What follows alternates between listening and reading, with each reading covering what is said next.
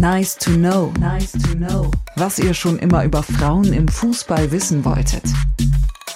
Welche Rekorde hat diese Europameisterschaft gebrochen? Eigentlich alle, zumindest was das Drumherum angeht. Noch nie war das Zuschauerinteresse bei einer Euro so hoch. Mehr als 560.000 Zuschauer werden die 31 Spiele besucht haben.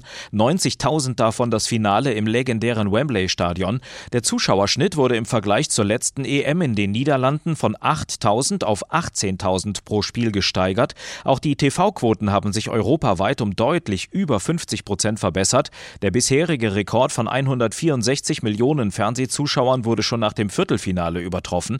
Auch in Sachen Prämien ist es eine Rekord-EM. Jede englische Spielerin würde für den Titel umgerechnet fast 65.000 Euro bekommen, jede deutsche Spielerin 60.000 Euro. Es könnte aber auch sportlich eine Rekord-EM werden. Wenn Alexandra Popp oder Englands Beth Mead im Finale noch ein Tor schießen, hätten sie mit sieben Treffern einen neuen Torrekord aufgestellt.